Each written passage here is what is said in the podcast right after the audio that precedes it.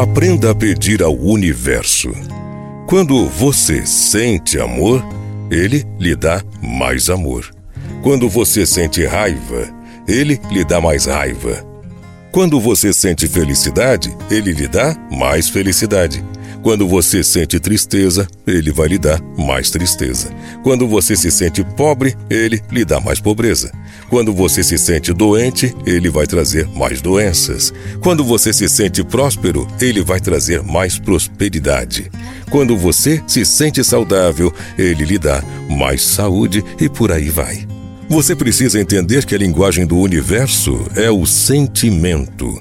Ele não entende o que você fala, mas o que você sente.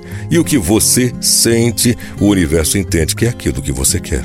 E lhe dá, pois ele não julga se o que você quer é bom ou ruim. Percebe que maravilha isso é? Vou repetir para você. O universo não julga se o que você quer é bom ou é ruim. Ele lhe dá o que você pedir o que você sentir. Mas não adianta pedir com palavras, tem que pedir com sentimento. Você tem que sentir que já possui aquilo que você quer. É assim que devemos clamar ao universo.